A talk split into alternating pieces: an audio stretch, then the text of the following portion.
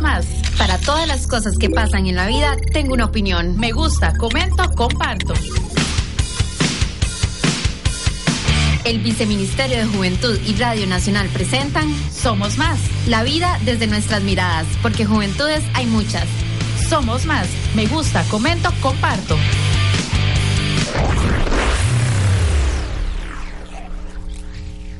Esta noche otra vez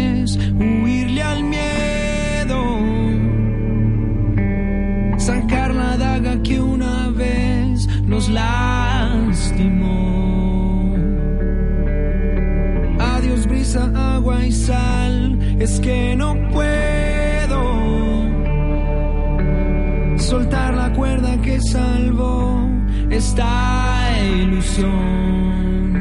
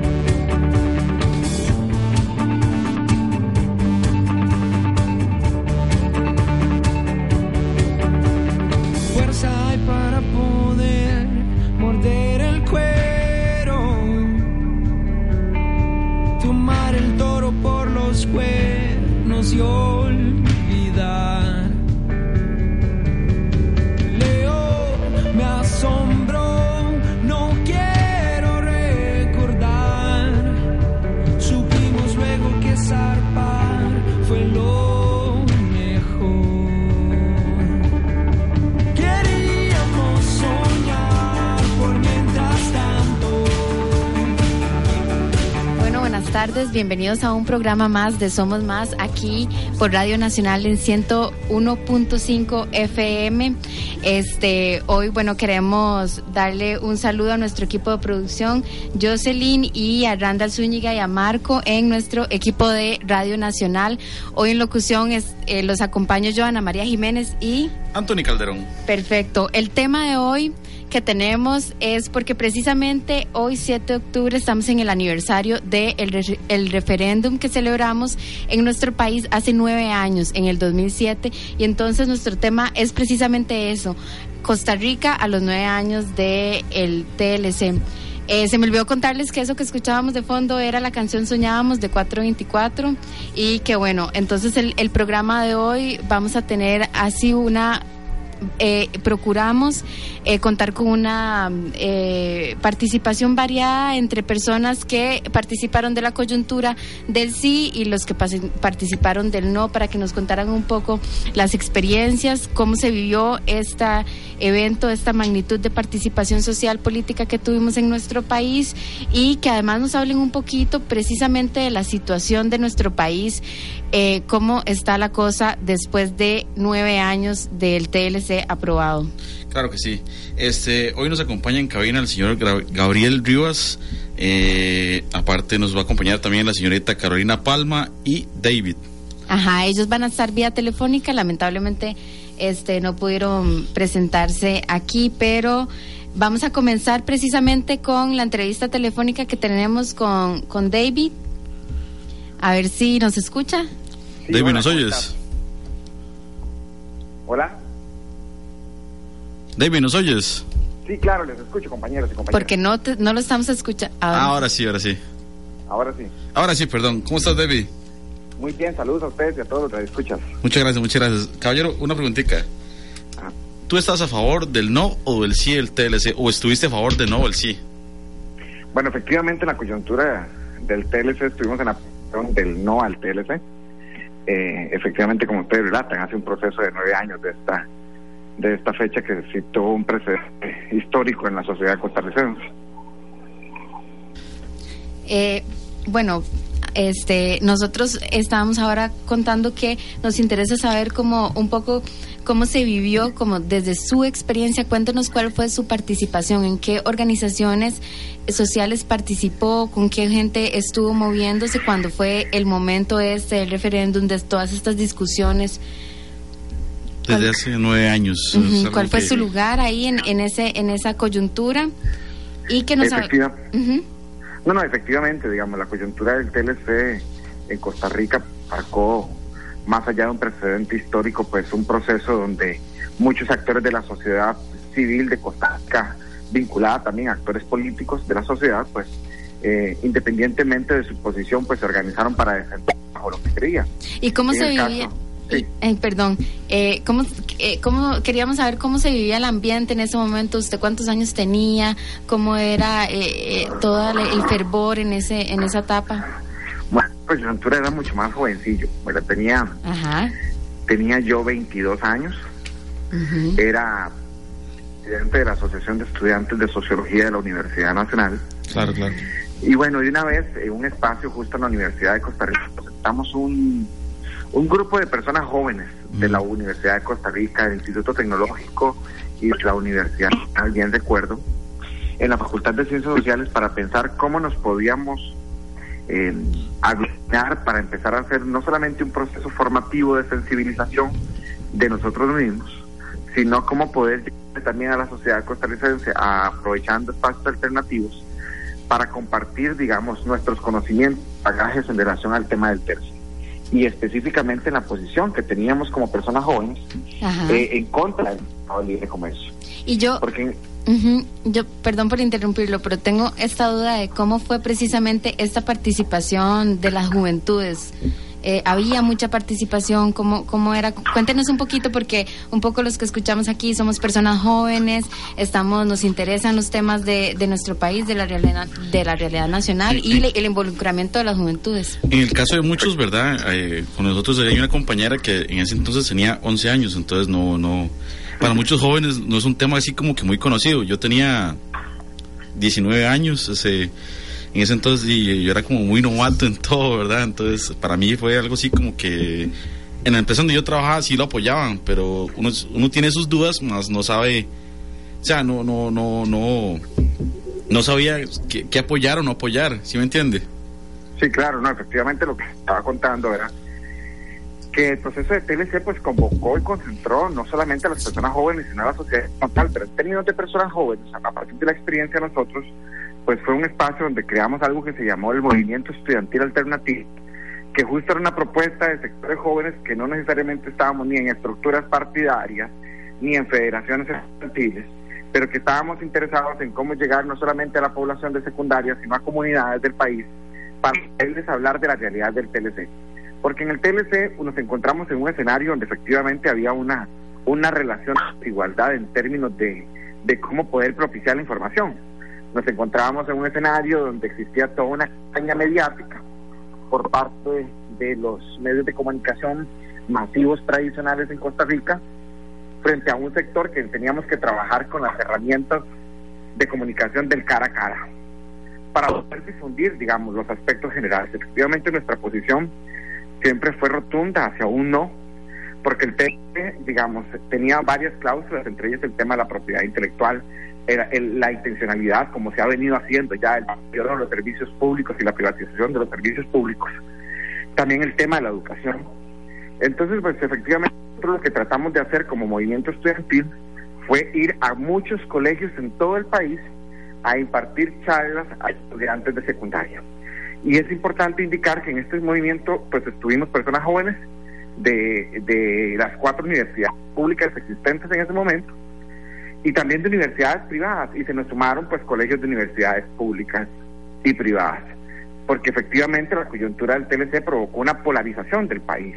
Ejemplo de eso es que el resultado fue por una brecha muy muy mínima en términos de los posicionamientos y también toda una discusión que existía porque ya los países hermanos de Centroamérica habían suscrito el TLC pero países que históricamente ya habían sido marcados por un proceso de privatización y privatización de sus servicios y nos encontrábamos como un país con Costa Rica que todavía a la fecha ha costado, pero se sigue defendiendo Estado Social de Derecho, pero que era el más, el de mayor interés, digamos, de los Estados Unidos en el tema del, del Tratado de Libre Comercio, porque eh, había ciertos servicios que al día de hoy ya son parte de un, de un elemento mercantil, digamos, dentro de la estructura y bueno, efectivamente pasó como decía el compañero joven, nosotros identificamos personas jóvenes trabajando en empresas privadas, pues la información que fluía, pues efectivamente era la que la, la empresa privada facilitaba.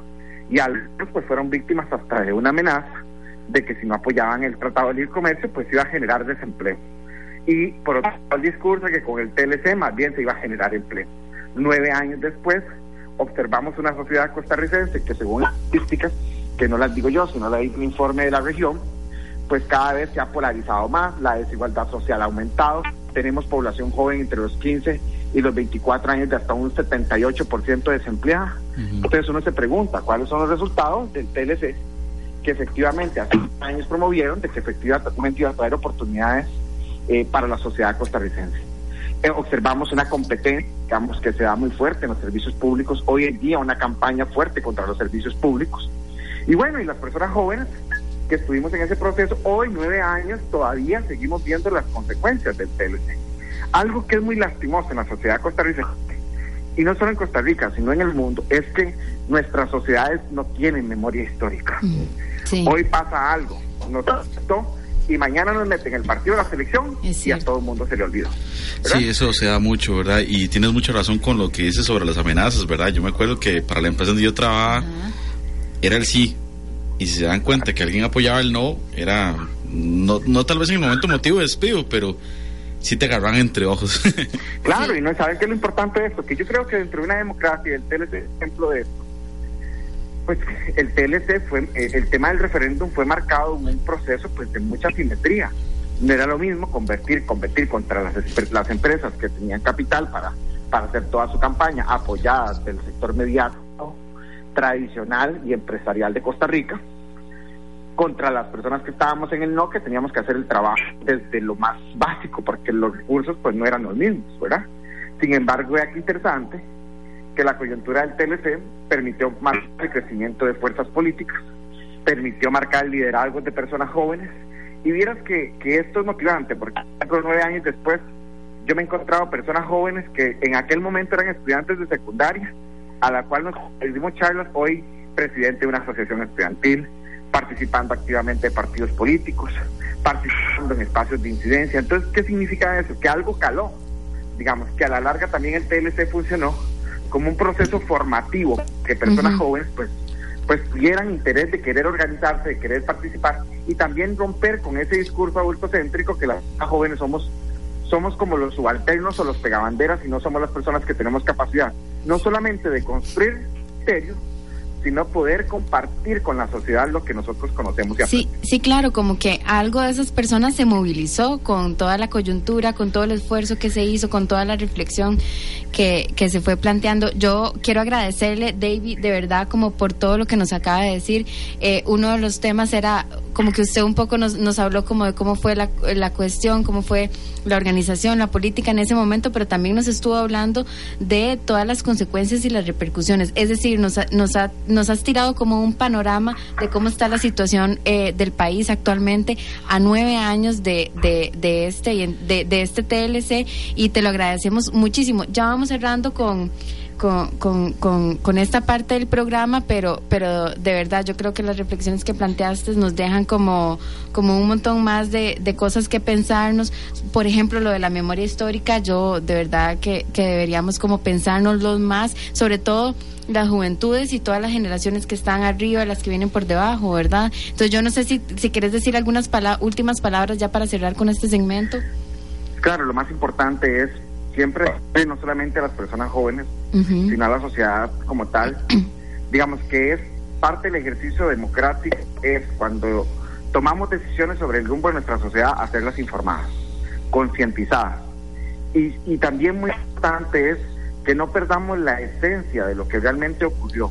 Y me encantaría invitar, ojalá personas jóvenes que estén dispuestos a hablar nueve años después, cuál ha sido el impacto en favor de las juventudes del TLC después de nueve años de su aprobación. Porque al menos a mí me consta, desde lo que he observado, desde lo que he visto, desde lo que he estudiado, que más Costa Rica es un país que cada vez se ha vuelto más desigual, que la pobreza ha aumentado, que las oportunidades han disminuido, cuando el TLC creció en su momento como la alternativa para el surgimiento del desarrollo de la sociedad costarricense. Yo creo que Costa Rica tiene mucha capacidad y nosotros, personas ciudadanas, podemos ser actores eh, estratégicos en, en, la construcción de, de, una, de un modelo social, digamos, que no pierda ese Estado social de derecho. Perfecto, bueno, muchísimas gracias de verdad David, fue un gusto haberte tenido, haberte escuchado, las cosas que nos compartimos. Ahora nos vamos con una a, a un corte y vamos con una canción que se llama Soñábamos de 424. Sacar la daga que una vez nos lastimó. Agua y sal. Es que no puedo soltar la cuerda que salvó esta ilusión.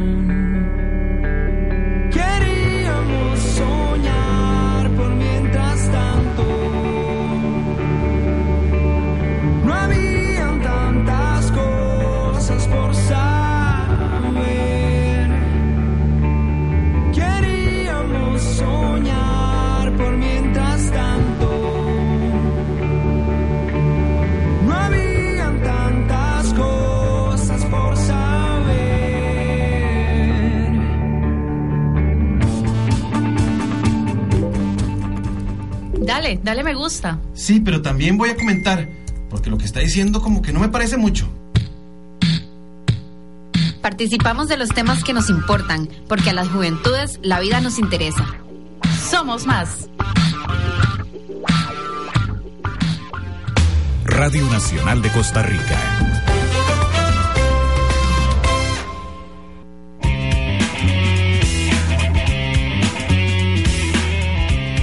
Un tratado de libre comercio TLC es un acuerdo entre dos o más países cuyo objetivo principal es establecer reglas comunes para normar la relación comercial entre ellos.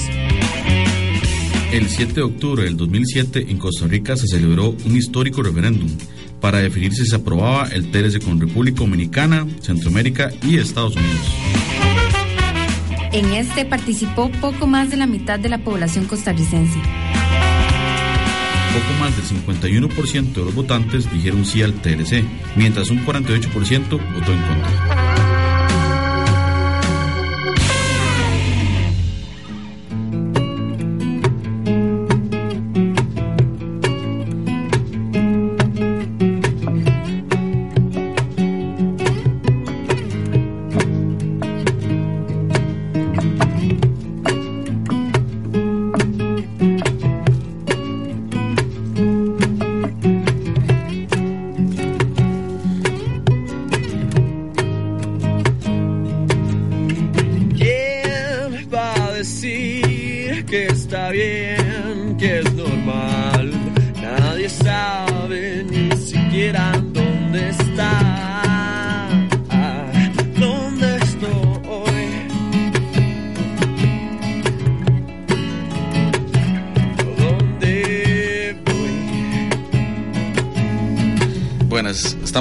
De fondo la canción Orange de Polar.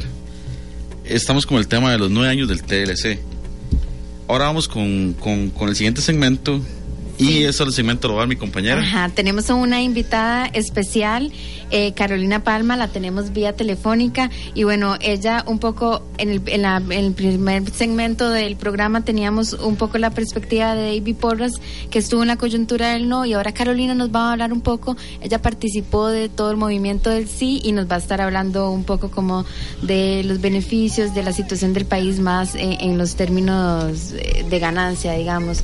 Eh, eh, Bienvenida, compañera. ¿Cómo estás, Carolina Palma? Hola, ¿cómo están? Bien, gracias a Dios. ¿Usted? Bien, gracias. Dime, este. Carolina, ¿qué- queremos que nos cuente un poquito, bueno, primero, eh, cuál fue su participación respecto al TLC, qué edad tenía, cu- en qué, en qué organizaciones estaba involucrada. Bueno, yo estuve en el Ministerio de Comercio Exterior, en COMEX, eh, cuando hicimos la campaña del sí Ujú. eh, y participé activamente y después participamos en la implementación del tratado y participamos en otras negociaciones eh, posteriores. Este, tal vez eh, pues algo importante que, este, digamos, para tener toda la perspectiva de en qué contexto se negoció el Tratado de Libre Comercio con los Estados Unidos, eh, desde el momento de la negociación del tratado, Estados Unidos era y sigue siendo el principal socio comercial de Costa Rica. Entonces, eh, es algo importante para tomar en cuenta, es decir, fue una negociación con nuestro principal socio comercial. Eh, ¿verdad? Por ende, este, fue una negociación importante y pues eso se reflejó después tanto en el proceso del referéndum como en la implementación del tratado también. Una preguntita, este, Carolina. ¿Cuáles aspectos considera usted que, que en el país ha mejorado gracias al TLC? Bueno, eh, lo primero, es decir, la razón por la cual se negoció el tratado, como lo comenté, fue, es porque Costa Rica, es el, eh, Estados Unidos es el principal socio comercial de Costa Rica y porque necesitábamos consolidar todas las preferencias arancelarias eh, que teníamos en ese momento con Estados Unidos que se daban a raíz de la cuenca del Caribe, pero que nosotros no las teníamos consolidadas. Entonces, el primer motivo era consolidar esas preferencias arancelarias que son preferencias para los productos eh, que Costa Rica exporta a los Estados Unidos eh, con arancel preferencial y que entonces por ende pues tienen un, mejor acceso a Estados Unidos. Entonces ese fue el, primer motivo de negociación.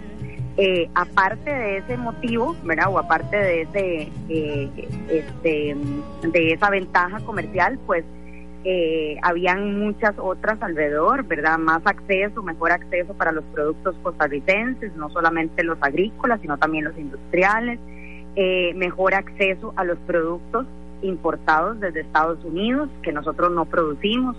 Eh, después nosotros hemos estado viendo a través del desarrollo, y bueno, esto eh, ustedes están hablando sobre los, los nueve años del TLC, entonces no solamente es lo que se negoció en ese momento, sino cuáles son los frutos que estamos percibiendo en este momento. Y lo que estamos percibiendo en la economía costarricense es una transformación de la economía en donde eh, muchos productos ingresan a Costa Rica como importaciones con aranceles preferenciales, que son productos que nosotros no eh, producimos en Costa Rica, sobre todo materias primas, eh, y posteriormente se integran a procesos productivos en Costa Rica que forman parte de cadenas globales de valor y estas son exportadas de nuevo a Estados Unidos, ¿verdad? Al mismo país o a otros países del mundo este como parte de este toda una inserción del país en estas cadenas globales de valor que permite pues que podamos hacer tener también esas exportaciones con mayor valor agregado. Claro, son un montón de elementos que nos estás contando y bueno, nos estamos escuchando un montón de gente joven también. A nosotros nos gustaría saber todos estos elementos, todos estos factores, cómo se traducen finalmente a, a cómo vivimos, a nuestra cotidianidad. Es decir, cómo todo esto nos ha venido impactando a las personas jóvenes, a, a, a toda la gente de nuestro país. Sí, claro, bueno, eso es importantísimo porque nosotros en Costa Rica primero escogimos un modelo productivo y un modelo económico, ¿verdad? Donde ya escogimos, eso ya lo ya lo tenemos este desde los últimos 30 años en donde de los mismos jóvenes cada vez tenemos acceso a mejores empleos, a empleos con mayor valor agregado, ¿verdad? Cada vez el nivel educativo en Costa Rica pues ha permitido que muchos de los costarricenses podamos estudiar y podamos ser profesionales y entonces queremos después trabajar en esas carreras profesionales que nos permitan este, ejercer pues lo que estudiamos y que nos permitan tener un buen nivel de vida. Entonces, lo más importante del TLC es que actualmente, de acuerdo con cifras de Procomer, este, Costa Rica tiene más de 500 mil empleos que se benefician directa o indirectamente de lo eh, que logramos con el, con el TLC, ¿verdad? Entonces, por ejemplo, eh, todo esto de cadenas globales de valor, todas las empresas eh, estadounidenses que llegaron a instalarse en Costa Rica por todas estas ventajas arancelarias y por un clima de inversión favorable. Estas empresas proveen empleo a muchos de los jóvenes, la gran mayoría son jóvenes. Estaba leyendo también unas cifras que el, eh, más del 40% son mujeres, además los que trabajan en, en, en estas empresas, entonces eso les permite también a las mujeres jóvenes flexibilidades este, de trabajo, de que pueden estudiar mientras trabajan o pueden tener una familia mientras trabajan y bueno, todo eso es eh, importante para nuestra juventud, ¿verdad?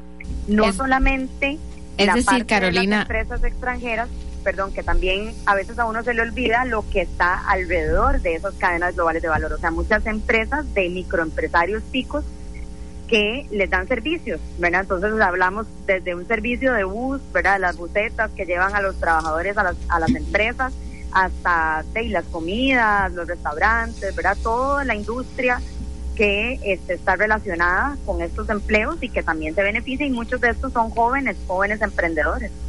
¿Cómo fue, ¿Cómo fue en ese entonces, el momento del referéndum, para la gente los jóvenes que estaban apoyando el sí? O sea, que se movieron, que hicieron, como Sí. jóvenes, ¿verdad? Bueno, hicimos de todo, ¿verdad? Fuimos a todos los lugares del país, este, tuvimos una participación muy activa, realmente Claro, claro. tuvimos que poner eh, corazón y alma, ¿verdad? Porque eh, sí, nosotros contábamos en ese momento con argumentos económicos y con argumentos jurídicos, pero muchas veces esos argumentos no son eh, los que están en discusión, sino que muchas veces hay otros argumentos, como por ejemplo si me gusta o no me gusta el gobernante que hay en el país, o si me gusta o no me gusta este el partido político, ¿verdad? Y realmente nosotros eh, hicimos el trabajo que hicimos eh, pensando en el futuro del país y no pensando en un partido político o en un o en un gobernante en específico. Y ese ¿verdad? futuro- Y ese futuro que usted nos habla, un, un poco la síntesis que yo hago es, es que han sido la mayoría cosas positivas, es decir, ha traído como, yo, yo creo que la escena que usted nos pinta del país actualmente a raíz del TLC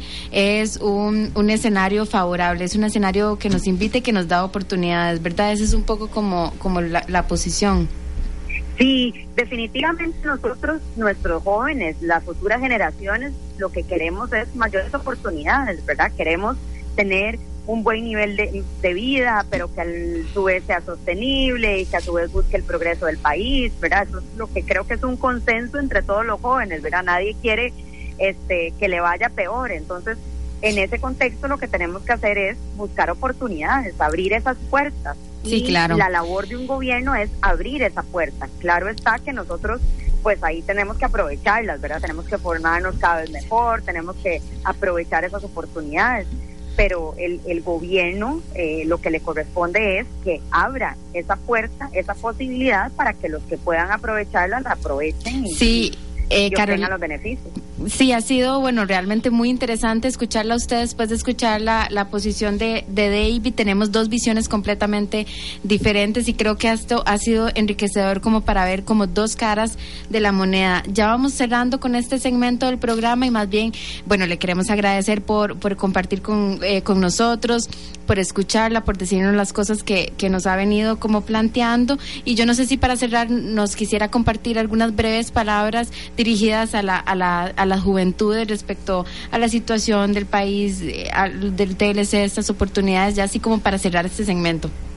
Eh, Bueno, el mensaje sería que los jóvenes tenemos que involucrarnos, tenemos que involucrarnos en lo que pasa en el país, ¿verdad? Ese es eh, parte de nuestra labor, parte de lo que tenemos que devolverle a, los, a la sociedad, ¿verdad? Y parte de lo que queremos para, no solo para nosotros, sino también para las futuras generaciones. Entonces, pues si eh, tenemos ideas, si tenemos este, posibilidad de aportar un granito de arena en lo que sea que podamos, pues, Perfecto. adelante. Bueno, muchísimas gracias, de verdad, muchas gracias por hablar con nosotros.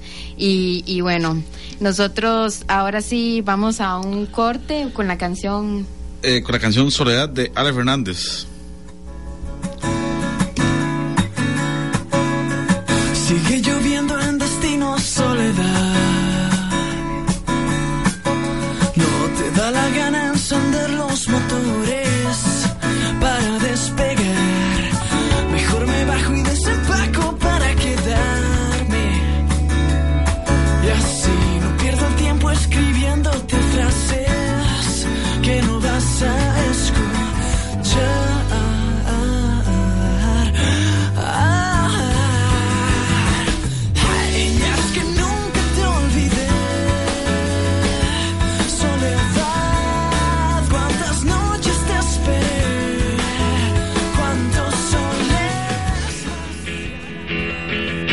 Las cosas que nos interesan se vuelven selfies y videos. Participa en nuestro Instagram. Buscanos como Somos Más CR. Y también en Snapchat como Somos Más CR. Somos Más. Me gusta, comento, comparto. Radio Nacional de Costa Rica.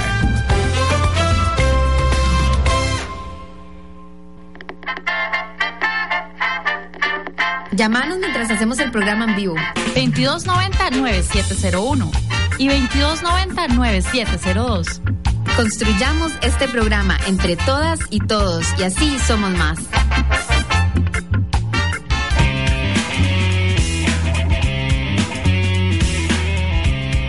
El TLC fue objeto de decisión de la ciudadanía a través del referéndum, mecanismo que permitió potenciar la participación ciudadana y la discusión en un tema de relevancia nacional. Una forma de participación novedosa fueron los comités patrióticos, que agruparon a activistas provenientes de diferentes organizaciones sociales con ideologías diversas. Estas organizaciones abrieron la oportunidad de participación política a las juventudes.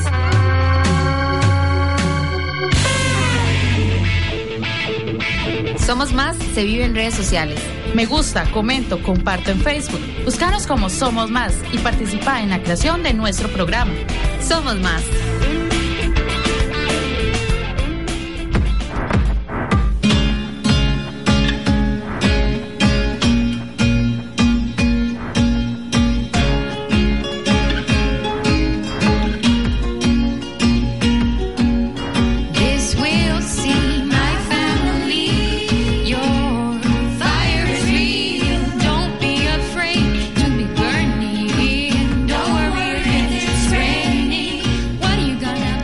Bienvenidos al último bloque de nuestro programa Somos Más.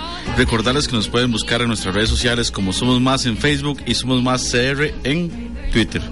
Sí, y eso que escuchábamos era la canción Like a Tree de, de Pasiflora, música nacional que tenemos. Bueno, para este último bloque, este segmento, tenemos a un invitado muy especial, Gabriel, Rivas, quien es biólogo y miembro de la Federación Ecologista y Amigos de la Tierra de Costa Rica. Él nos va a hacer una especie de balance global de la situación de nuestro país y un poco también se va a referir quizás a lo que hablaron nuestros dos primeros invitados. Entonces, bueno, le damos la bienvenida a Gabriel. Muchas gracias por acompañarnos aquí en cabina. Bueno, muchísimas gracias por la invitación en nombre de Amigos de la, Tierra Costa Rica, Coeco Ceiba, de la Federación Ecologista FECON. Pueden visitarnos en nuestra página www.feconcr.org. Y en redes sociales están también. Sí, también, también en el Facebook de FECON como Federación Ahí Ecologista. buscamos, ok. Bueno, yo tengo 55 años, soy biólogo ecologista y con el movimiento ecologista también participamos en, en la lucha lógicamente en contra de esos tratados de libre comercio y en general de lo el proceso llamado globalización. Sé que hay un público joven y qué bueno que hay más juventud que se interesa precisamente, porque veo que en este momento esta juventud tiene más elementos de análisis, hay más posibilidades de lograr información y por lo tanto no va a ser víctima de lo que pasó hace también nueve años, que fue el memorando del miedo.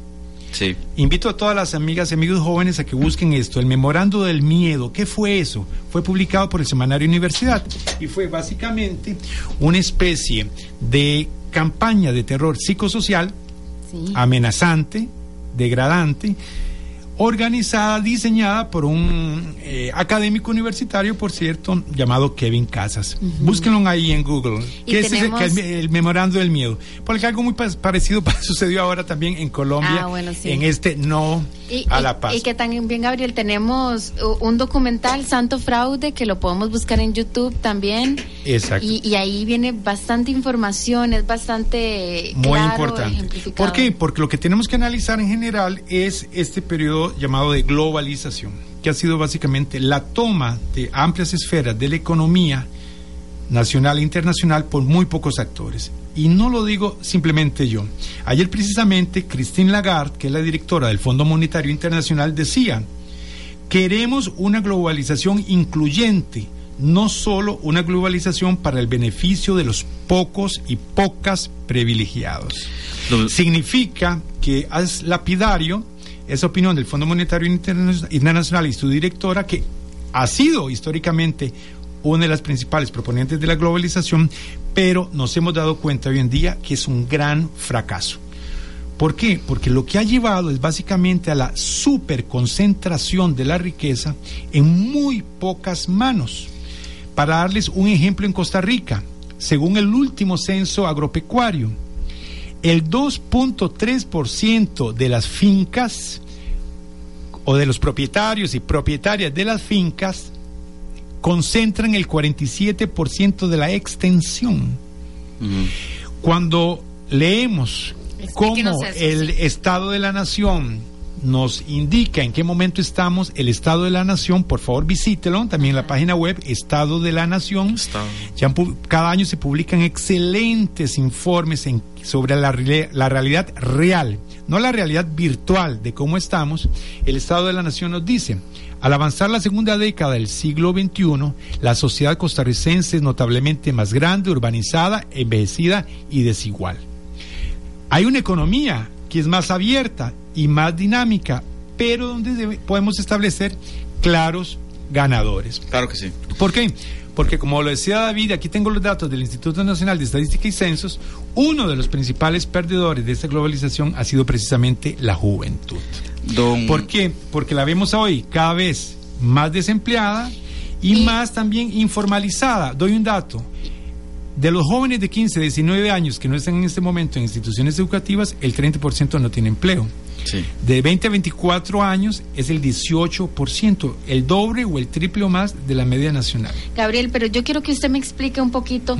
De qué manera el TLC, lo que está planteando usted es que el TLC es un representante de la globalización en nuestro país. Es decir, cómo se, cómo se vincula el TLC, todo esto que sucedió estos nueve años, con todo esto que nos está diciendo. Sí, el TLC no es más que un momento en el proceso de globalización, también en el caso de Costa Rica, que empezó en los años 80. Realmente empezó Ajá. hace 30 años, en 1986, precisamente hace 30 años, con la llegada, la primera administración de Oscar Arias. Sánchez, en donde, siguiendo algo que se llama el consenso de Washington, lo pueden encontrar también en Google, se decía que la única forma de desarrollarnos era a partir de la privatización, de la concesión, de la transformación de un aparato productivo, en donde teníamos que integrarnos a un modelo, entre comillas, de desarrollo y de crecimiento mundial, abandonando las pautas que en el caso concreto de Costa Rica nos dieron una gran igualdad y un gran desarrollo.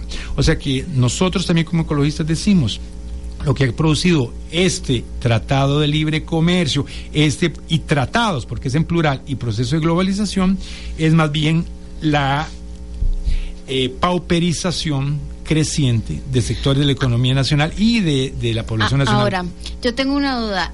Eh, co- con, el TLC para- pasó, pasó algo histórico, ¿verdad? Eh, que fue que nos dieron la decisión a los y las costarricenses de decidir si lo aprobábamos o no, es decir, el referéndum. Eso es lo que celebramos hoy, precisamente estamos en ese aniversario. ¿Cómo podemos entender lo que pasó con ese referéndum? Tuvimos la decisión de tomar esa decisión y pasa esto, queda un porcentaje, ahí lo veíamos, 61%, 58%. ¿Qué nos podría usted hablar? ¿Qué reflexión podría hacer al respecto? La reflexión a, a nueve años es la Ajá. siguiente, la misma que, que hoy. Me acuerdo en la mesa que yo estaba que una señora me dijo, Ajá. yo quiero votar por el no, yo quiero defender a la patria, no quiero vender a la patria. Pero en mi trabajo me dijeron que si yo votaba, que si ganaba el no, mañana lunes tenía la carta de despido a las 8 de la Qué mañana. fuerte, un poco Sí, como sí. lo que Así antes fue muy concreto. ahora. Pero sí. bueno, eso es para ustedes son muy jóvenes, tal vez no se acuerdan. Hubo un personaje llamado Oscar Arias Sánchez que dijo que si se aprobaba el TLC, Ah. Yo sí me- todos íbamos a andar en, En- carros Mercedes-Benz y en motos BMW. No, Yo todavía estoy esperando la moto. eso, Bueno, sí, todos- entonces, sí hoy en día atención, vemos no, que precisamente, como nos dice el Instituto Nacional de Estadística y Censos, ya casi que estamos llegando a 800 mil personas que viven en la informalidad. Claro. O sea, trabajadoras, trabajadores independientes, de los cuales el 75% viven en la pobreza. No se pudo mejorar ningún indicador de pobreza Don Gabriel, una pregunta. en ese periodo y tampoco lo va a hacer. ¿Por qué? Porque precisamente otra de las nuevas etapas, llamémosle así, de esta globalización y que caracteriza mucho este periodo ha sido el dominio de la gran banca especuladora. Realmente cuando se da el TLC, el referendo, y un poco después, es cuando se da también la caída de un banco llamado Lehman Brothers, los hermanos Lehman, nada que ver con la librería Lehman, Lehman Brothers, búsquelo. Y ahora está a punto de caer un gran banco que se llama el Deutsche Bank, el banco El alemán. alemán. ¿Por qué? Porque precisamente ha sido un periodo de capital ficticio, llamémosle así, donde ha habido un crecimiento ficticio basado en el endeudamiento extremo. No es un accidente y hago un hincapié, y por supuesto estamos en contra, de que estemos viendo inclusive ahora una criminalización de la juventud, en donde empezamos a ver una persecución militarizada. Ponga el ejemplo de Limón. ¿Qué opciones reales tienen? Cientos de miles de jóvenes, porque en este momento en Costa Rica hay, según el Instituto Nacional de Estadística y Censos y otras instituciones, más de 200 mil jóvenes, hombres y mujeres, que ni estudian ni trabajan, no tienen opción. Precisamente vamos a ver otras mil personas que van a la calle en Limón con APM Terminals, que es parte también del Tratado de Libre Claro, Comercio. O sea, estos tratados han sido la entrega de lo mejor del país y no han Y en términos cumplido con las promesas que prometieron. Y en términos ecologistas, ¿cómo se relaciona el TLC? O sea, ¿qué cosas eh, precisamente se han venido afectando a partir de la aprobación del TLC Bueno, en términos... en- como no tenemos mucho tiempo, voy a citar un caso concreto. La destrucción de la agricultura que nos daba la seguridad y la soberanía alimentaria, o sea, la destrucción de una gran cantidad de productoras y productores y la expansión de los monocultivos ¿Cómo es que se contaminantes, estos agricultores? Porque es burro amarrado contra tigre. Lo acabamos de ver muy bien y hablé con muchas personas del movimiento campesino porque acaba de terminar el simposio eh, organizado por el Instituto Nacional de Estadística y Censos, una visión del sector agropecuario basada en el Censo Nacional Agrícola del 2014, que muestra con total claridad cómo se han fragilizado las condiciones de producción y de vida para esa gran cantidad de pequeñas y pequeños agricultores del país. Para usted, Claro, los ganadores son, por ejemplo, los piñeros, o Claro, la claro. piñería, con enormes externalidades negativas, o sea, impactos. Sí. Este, yo sé que no se puede, ocu- eh, eh, no podemos hablar de todos los temas, pero gracias por este espacio, porque No, claro, creo claro. que la discusión te- empieza hoy en día.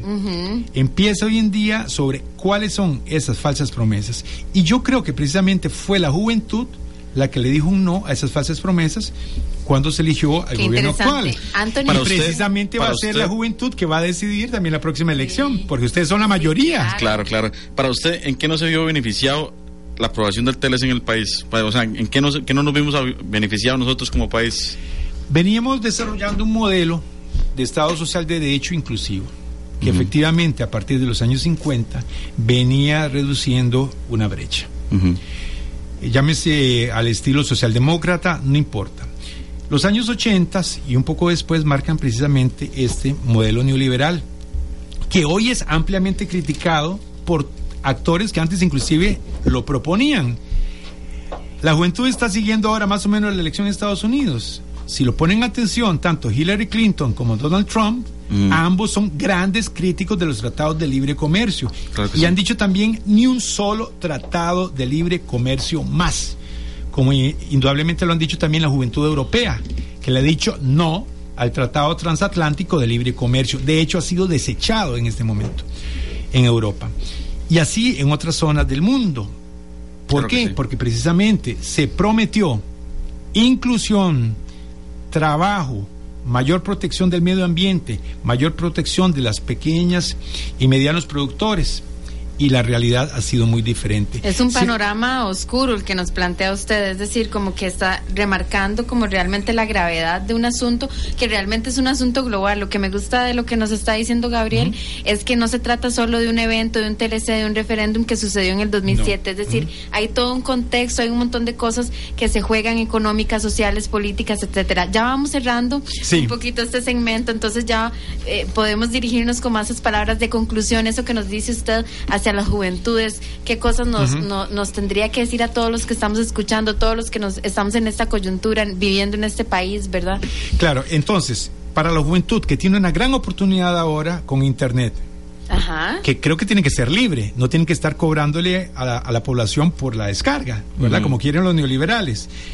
Entremos a estudiar con estas palabras, tratados de libre comercio, globalización, capitalismo del desastre, pauperización, capital financiero monopolista, precarización, y ahí vamos a encontrar la respuesta a lo que está pasando, no solo en Costa Rica, sino en el mundo, pero al mismo tiempo también a la resistencia, que ante A todo viene de la juventud. Claro que sí, don Gabriel. Muchísimas gracias por, por el De tiempo que verdad. estuvo con nosotros. Gracias de a verdad, yo se ustedes lo por agradezco bastante. Porque Nos puso uno, tarea. Sí, sí, que porque uno, uno sabe. En, en Google. En el caso mío, uno sabe muy poco, porque como le digo, en ese tiempo, cuando yo estuve en esa empresa, era muy poco el conocimiento que teníamos como, como el TLC. Ahora, ya sabiendo lo que es la parte del sí, por parte de la gente, la muchacha que nos llamó, y usted con el lado del no, yo tenía muchas dudas. Entonces, en lo personal, yo se lo agradezco bastante. Muchas Ya, gracias, Y además Gabriel. hablen con sus amigas y amigos jóvenes, verán la situación real. Claro que sí, claro que sí, no. exclusión. Claro sí, que sí. bueno, bueno, muchísimas gracias. Pasamos rápidamente a la parte cultural. Este, la agenda de lo de que tenemos para esta semana es que hoy a partir de las 4 pm, importantísimo, hay una feria de etnias en el Centro Nacional de la Cultura. Están con todos los preparativos, eso se ve increíble. Mañana a partir de las 8 am hay un taller de hidroponía casera en el Parque La Libertad, súper interesante, se oye, ¿verdad, Anthony? Donde estuvimos, la vez pasada estuvo el compañero con nosotros aquí. Ajá. Y el domingo a partir de las 2 pm hay un concierto de cameratas de violines de Costa Rica en el Museo de Arte y Cultura Precolombina. Eso se oye también. Los, los Claro, violines son muy intensos. buenísimo. Eso es increíble. Bueno, muchísimas gracias por acompañarnos a un programa más de Somos Más aquí por 101.5.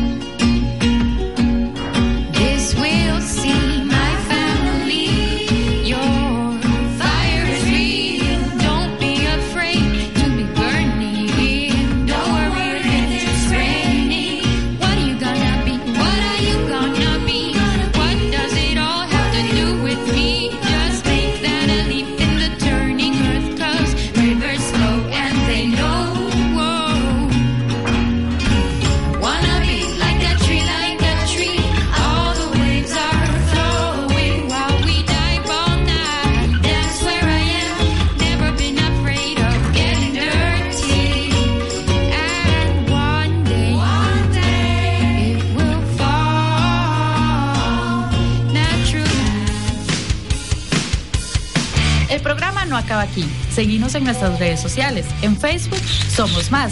En Instagram y Snapchat somos más CR.